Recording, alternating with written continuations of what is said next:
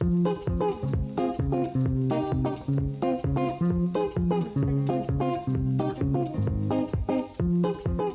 auditeurs et internautes, bonjour. Je suis Sarah Dome et je vous retrouve dans l'émission Parlons médecine. Cette émission est née de la volonté de partager mon expérience et savoir professionnel. En effet, depuis 30 ans, je dirige avec passion l'institution Orthopédie Lucas et j'évolue dans un environnement médical entre médecins et patients. Maladie, traitement, thérapie, évolution médicale, nous allons prendre le temps de bien comprendre, de tout aborder et de discuter avec l'aide des médecins interviewés dans une ambiance riche, chaleureuse et éducative.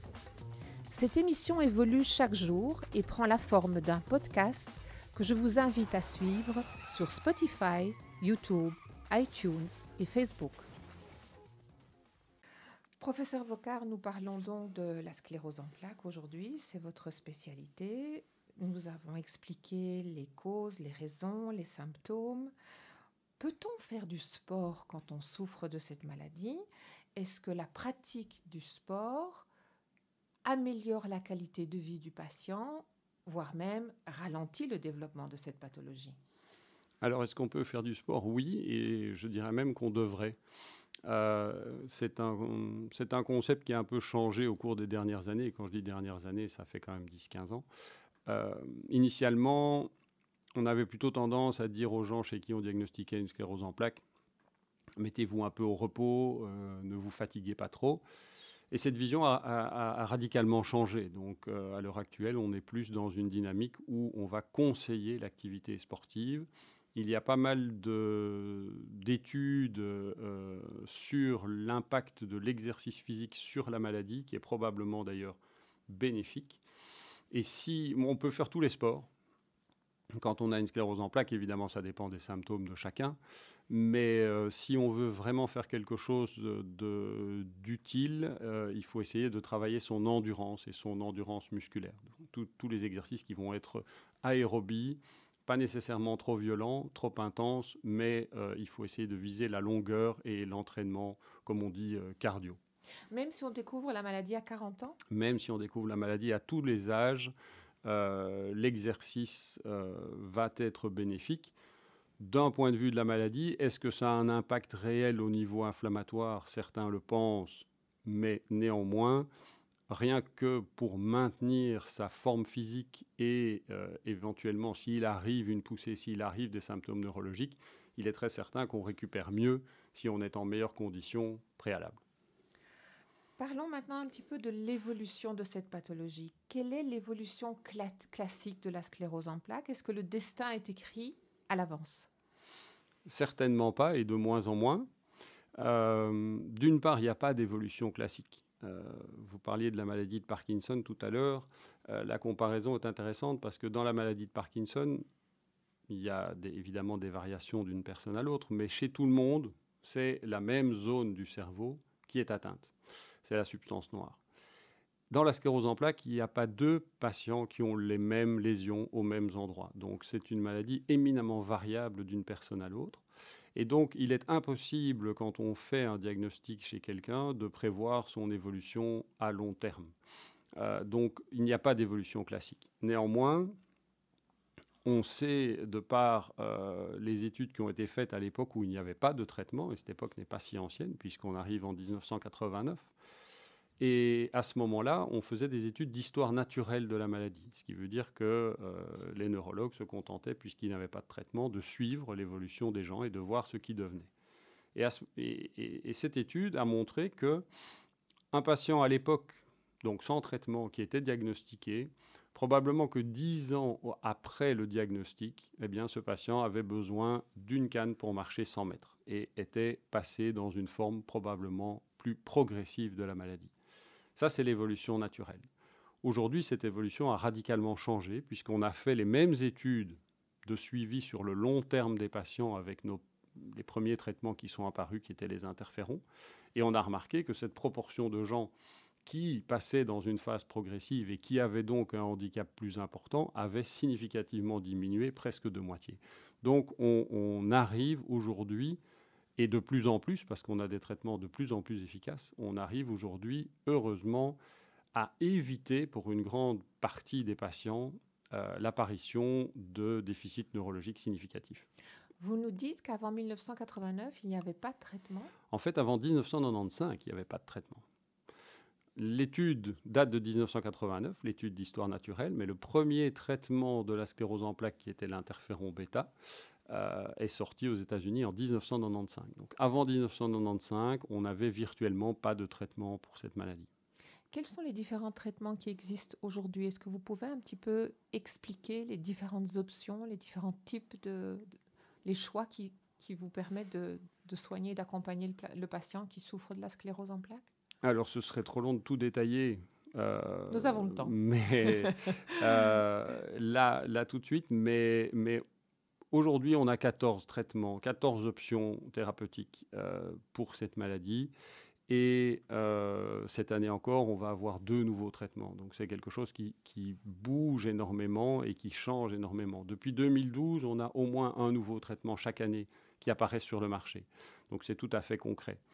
Euh, et globalement, à l'heure actuelle, tous ces traitements, les 14, bien qu'ils soient différents d'un point de vue du mécanisme d'action, visent tous la même chose, c'est-à-dire que ce sont des, anti-inflammatoires leur but étant simplement de diminuer ces attaques du système immunitaire contre la myéline. Ça, c'est le but global.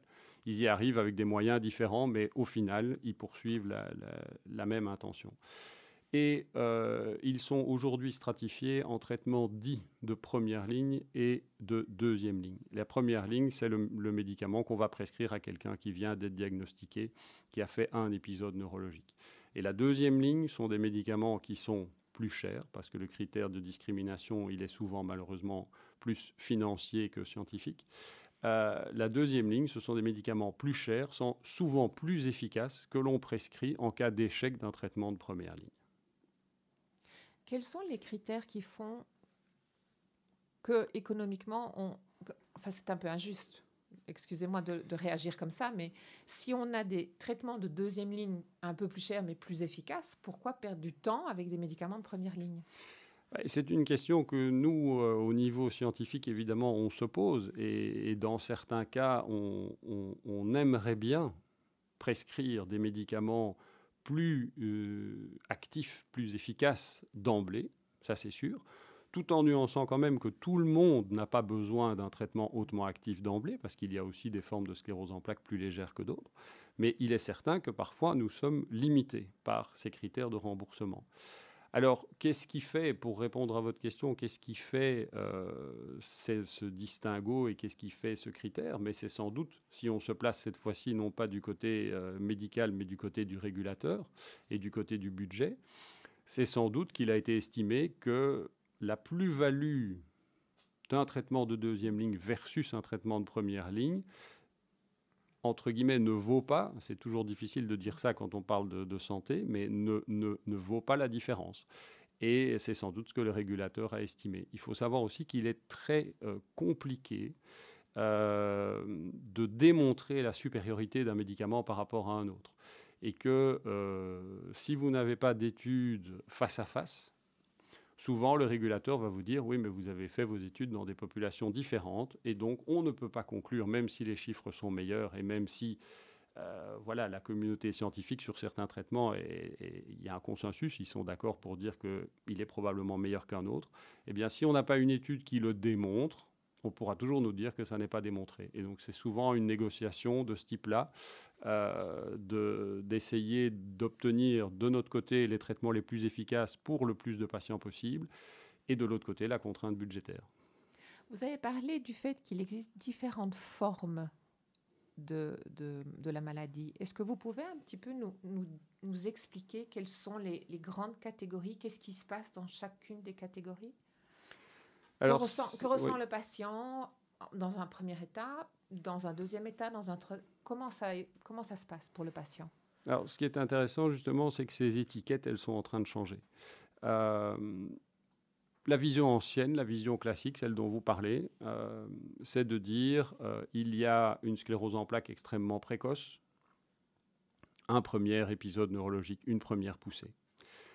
Et puis, il y a la version, je dirais, la plus classique, c'est-à-dire la version qu'on appelle récurrente rémitante, relapsing remitting en anglais, RR, euh, ou la version cyclique, ou la version à pousser. ce sont tous des, des, dénominations de la même chose. Et derrière cette évolution à pousser, donc où le patient va avoir un déficit neurologique et puis en récupérer et puis passer quelques temps, quelques mois ou quelques années, et puis de nouveau avoir un épisode neurologique et puis de nouveau récupérer, donc faire des poussées. Euh, derrière cette, euh, cette, évolution cyclique vient parfois euh, une évolution plus progressive, où le handicap neurologique va s'accumuler de manière cette fois-ci indépendante des poussées. Ça, c'est ce qu'on appelle la forme secondaire progressive.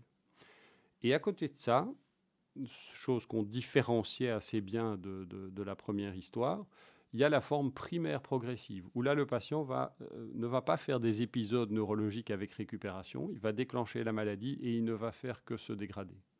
Parfois avec des poussées surajoutées, ce qui rend la chose un peu compliquée. Est-ce que c'est la raison pour laquelle, dans mon métier, je vois parfois des patients qui présentent la sclérose en plaques plus jeunes et parfois plus âgés venir chercher une canne pour les aider à marcher. Est-ce que c'est ça qui explique? C'est en partie ça qui explique, euh, parce qu'à partir du moment où on vient chercher une canne, c'est déjà qu'on a une maladie relativement avancée, puisqu'on a besoin d'un appui pour marcher. Euh, mais ce, qui est intéressant, c'est qu'en fait, on est en train de, refondre complètement ces définitions, parce qu'on se rend compte que euh, ça n'a probablement pas grand sens scientifique de différencier et de mettre des étiquettes, forme cyclique, forme secondaire progressive, forme primaire progressive. Et que, euh, en fait, ces étiquettes, elles sont, surtout marketing. C'est-à-dire que c'est l'industrie pharmaceutique qui, qui promeut l'utilisation de ces étiquettes.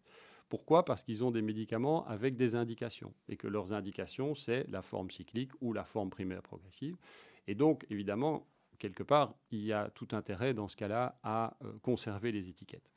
Mais il y a à l'heure actuelle un, mouvement émergent euh, qui euh, tend à redéfinir complètement la sclérose en plaques en n'en faisant qu'une seule pathologie avec des composantes variables. C'est-à-dire qu'en fait, si vous, vous mélangez un paramètre qu'on va appeler inflammation, un paramètre qu'on va appeler handicap neurologique après une poussée et un paramètre qu'on va appeler handicap neurologique sans poussée, eh bien avec ces trois paramètres, si vous les mélangez en proportion variable, vous obtenez toutes les formes de sclérose en plaques qui existent.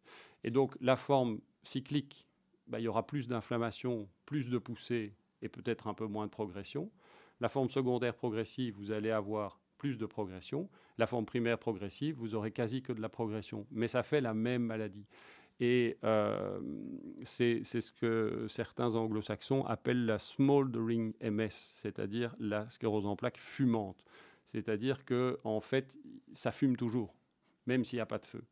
Et, et c'est un concept qui probablement est plus proche de la réalité des patients. Euh, parce que parfois, euh, et même souvent, on était confronté à des patients à qui on dit bah, écoutez, vous allez bien, vous n'avez pas fait de poussée, vous n'avez pas de lésion à votre IRM. Et le patient vous dit mais moi, je ne vais pas bien. Et donc, il y avait une sorte de discordance entre notre classification un peu étiquette, un peu, un, peu segmentarisée, et la réalité des patients. Et donc, ce nouveau concept, je trouve qu'il colle mieux à la réalité. Vous avez dit qu'on peut ne rien ressentir pendant des mois, voire pendant une année ou plusieurs années. Quel est le, que vous expliquent les patients au quotidien? Est-ce que le matin, quand ils se lèvent, c'est très difficile de démarrer ou est-ce que c'est en courant de journée que ça devient difficile de continuer? Que, vit le patient? De nouveau, vous aurez euh, 1000 patients et 1000 histoires différentes. Euh, mais je pense que ce qui revient le plus souvent, avant, bien avant euh, les troubles de la marche par exemple, c'est la fatigue. Euh, je pense que 9 patients sur 10, voire 10 sur 10, euh, se disent fatigués. Et tout le monde est fatigué, mais la fatigue de la sclérose en plaques a des particularités, en ce sens qu'elle est très peu prévisible et qu'elle est très variable. Donc vous pouvez vous endormir le lundi soir en étant très bien et vous réveiller le mardi matin en étant épuisé. Et ça, c'est très compliqué à expliquer, et à l'entourage, et à l'employeur, et à la famille. Euh, parfois, vous êtes bien le matin, vous n'êtes pas bien l'après-midi. Et donc ça, c'est quand même une des caractéristiques de la fatigue de la sclérose en plaques. On vient de vivre euh, une, euh, une, quinzaine assez chaude. Une autre caractéristique, c'est que c'est une maladie qui est sensible à la chaleur. Donc quand il fait chaud, souvent on a un peu plus de symptômes, on est un peu plus fatigué. Donc la fatigue, c'est clairement quelque chose qui revient extrêmement souvent. Après, comme on en parlait tout à l'heure, vous avez parfois des problèmes euh, de force musculaire, parfois de mobilité, parfois d'endurance, parfois des picotements dans un membre ou des, comme des fourmis euh, dans les jambes. Euh, c'est aussi une maladie douloureuse. Et ça, c'est quelque chose qu'on savait peut-être moins à l'époque. même certains pouvaient dire ça, ça, ne donne pas de douleur. Et en fait, on se rend compte que trois personnes sur quatre vont avoir des douleurs de type neurologique, qui sont des douleurs assez particulières. Euh, par exemple, des sensations désagréables d'aiguilles, de coups de poignard, de décharge électrique euh, dans les membres. Et, ça, c'est quelque chose qui euh, peut être très impactant sur la vie quotidienne. Est-ce que vous savez nous expliquer, quand vous devez établir le diagnostic, quels sont les, les examens, les types d'examens? Quel est le parcours du patient pour arriver du doute à la certitude Alors déjà, il faut savoir qu'il n'y a pas de test de certitude. Donc on n'a pas aujourd'hui euh, ni euh, d'IRM, ni de prise de sang, ni, ni, quoi que ce soit d'autre pour dire avec quelqu'un avec certitude vous avez une sclérose en plaques. Néanmoins, le diagnostic aujourd'hui est essentiellement radiologique. Donc les progrès de l'imagerie et la résonance magnétique cérébrale euh, a vraiment fait avancer euh, de manière spectaculaire les capacités diagnostiques. Donc c'est surtout un diagnostic d'imagerie aujourd'hui. La résonance magnétique est vraiment la clé de voûte du diagnostic. Après, il y a l'examen clinique, il y a l'histoire du patient. Donc il est très important de refaire l'histoire avec le patient, de, faire une anamnèse, d'écouter son récit. Euh, pour voir si ça peut coller avec le diagnostic. Ensuite, euh, bah, l'examen clinique. La ponction lombaire euh, peut aussi venir nous aider, mais il est important de savoir que ça n'est pas non plus un, élément qui pose un diagnostic ni qui l'exclut. C'est-à-dire qu'il peut y avoir, on peut avoir une sclérose en plaques avec une ponction lombaire négative et on peut avoir une ponction lombaire dite anormale sans avoir de sclérose en plaques. Donc c'est quelque chose qu'on ne fait pas systématiquement, mais qui peut dans certains cas venir soutenir un diagnostic. Et enfin, euh, il y a tous les examens qu'on dit électrophysiologiques. Donc ça, c'est toute une série de tests, euh, on va dire, électriques, où on va enregistrer euh, l'activité électrique du système nerveux, que ce soit au niveau du nerf optique ou au niveau de la moelle épinière. Et on va voir si l'influx nerveux est transmis de manière correcte. Est-ce que ces tests provoquent des désagréments, des douleurs, des crises? Des crises dans le sens, est-ce que les tests vont déclencher une poussée? Non. Euh, est-ce qu'ils sont désagréables? Je dirais non pour la plupart, sauf évidemment la ponction lombaire qui n'est pas très agréable, raison pour laquelle si on peut l'éviter, c'est-à-dire que si on peut poser un diagnostic avec un degré de certitude suffisant, parce qu'on va quand même derrière tenir une action qui n'est pas sans conséquence, puisque notre traitement Certes, ils sont efficaces, mais ils ont aussi des effets secondaires. Donc si on peut proposer un diagnostic avec un degré de certitude suffisant, on va éviter de faire une ponction lombaire. Si on ne peut pas, et si on en a absolument besoin, alors on va la faire. Et c'est vrai que ce n'est pas l'examen le plus agréable qu'on ait à proposer. Alors vous venez d'employer un terme qui m'intéresse, effets secondaires. Quels sont les effets secondaires de ces traitements qui peuvent être euh, présents pendant la, c'est comme pour le mécanisme d'action, ce serait, ce serait fastidieux de tout, de tout énumérer. Ben, tous les médicaments ont des effets secondaires et si vous regardez la notice de l'aspirine, euh, si on commence à la lire maintenant, on en a pour 45 minutes. Donc c'est pareil avec les médicaments de la sclérose en plaques. Néanmoins, euh, comme je le disais tout à l'heure, si on veut un peu globaliser la discussion, ces médicaments sont des immunomodulateurs. Donc qu'est-ce qu'ils vont faire? En somme, ils vont euh, diminuer un petit peu euh, notre immunité.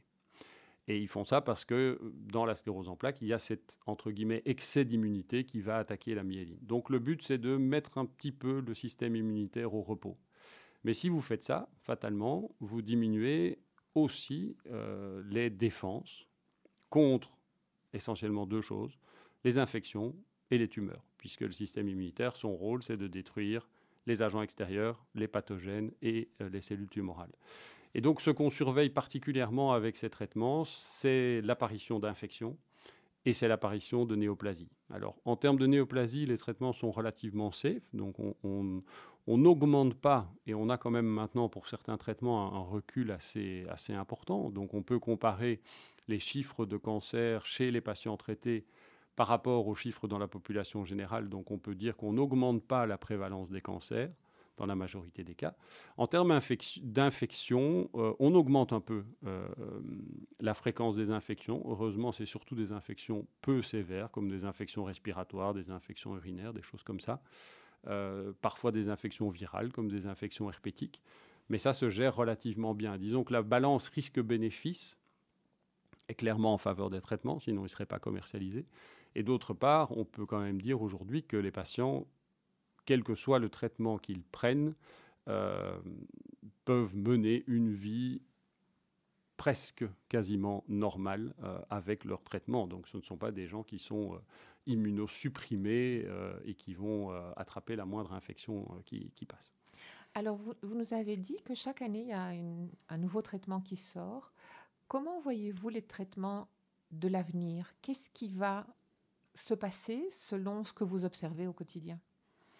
Ben, je pense qu'on est à une époque un peu charnière. Euh, on, est probablement à la limite de ce qu'on peut faire au niveau anti-inflammatoire. C'est-à-dire que hum, personnellement, j'ai le sentiment que si on va plus loin dans la famille de traitements euh, qu'on utilise aujourd'hui, les anti-inflammatoires, on va sans doute aller vers trop d'effets secondaires. Donc cette, limite, on est probablement au sommet de la crête et on n'est pas tombé du mauvais côté, mais je pense que si on, augmente l'intensité, on va tomber du mauvais côté. Et donc je pense que le futur, ça va être une nouvelle classe de médicaments euh, qui est déjà bien avancée en termes en d'études. Alors il y, euh, il y aura la famille probablement des entre guillemets réparateurs, c'est-à-dire qu'évidemment le, le souhait de tout le monde, c'est de pouvoir peut-être réparer des lésions et donc revenir en arrière, parce que pour l'instant, on arrive surtout à stabiliser. Mais on, peut améliorer, mais on n'arrive pas encore à améliorer comme on le voudrait. Donc les réparateurs, ça c'est une, voie euh, de recherche extrêmement importante. Et euh, à plus long terme, on, espère faire de la médecine préventive. Et euh, peut-être qu'un jour, on aura un vaccin contre la sclérose en plaques. Euh, c'est une voie de recherche extrêmement intéressante. Est-ce que vous pouvez nous expliquer ce qui provoque subitement une crise? Est-ce qu'on la sent arriver? Et combien de temps dure-t-elle? Alors, on la sent arriver par définition, oui, puisque on ne parle pas de poussée tant qu'il n'y a pas de symptômes. Donc oui, on la sent arriver. Elle est relativement brutale dans son apparition en général. Quand je dis brutale, c'est pas nécessairement en termes de minutes, comme un accident vasculaire, mais euh, ça peut être quelques heures, voire quelques jours. Donc c'est relativement rapide. Euh, je prenais l'exemple tout à l'heure, vous vous endormez le dimanche et le lundi matin, vous vous réveillez avec des symptômes. Voilà, typiquement, c'est le genre de choses qui arrivent. Euh, combien de temps ça dure? Ben, Il y a une durée minimum, on va dire, qui est d'ailleurs dans, la, dans la définition même et dans le critère de définition, qui est de 24 heures. pour qu'on parle de poussée officiellement, euh, il faut que les symptômes durent minimum 24 heures. Après, combien de temps ça dure? Ça, c'est extrêmement variable. Vous avez des, des, personnes qui vont faire des symptômes pendant quelques jours et puis ils vont récupérer spontanément, même sans traitement. D'autres personnes qui vont mettre plus de temps à récupérer. Il y a toujours une récupération, mais elle n'est pas toujours complète, malheureusement. Donc il peut y avoir des poussées qui laissent euh, des séquelles, et c'est évidemment ça qu'on veut essayer d'éviter.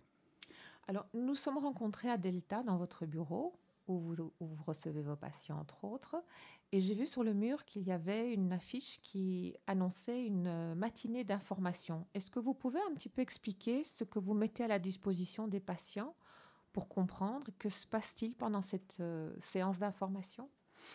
Mais en réalité, on, est organisé euh, à Delta en clinique de la sclérose en plaques. Donc, euh, on, a regroupé dans cette clinique euh, l'essentiel des intervenants euh, du trajet de soins d'un patient euh, sclérose en plaques, donc tous les intervenants dont, quelqu'un peut avoir besoin au cours de son existence. Ça ne veut pas dire qu'il aura besoin de tout, mais tout est disponible. Par exemple, par exemple la psychologie, par exemple la sexologie, la kinésithérapie, l'ergothérapie, la logopédie, l'ophtalmologie, toutes ces disciplines euh, sont éventuellement amenés à rencontrer euh, des patients atteints de sclérose en plaques.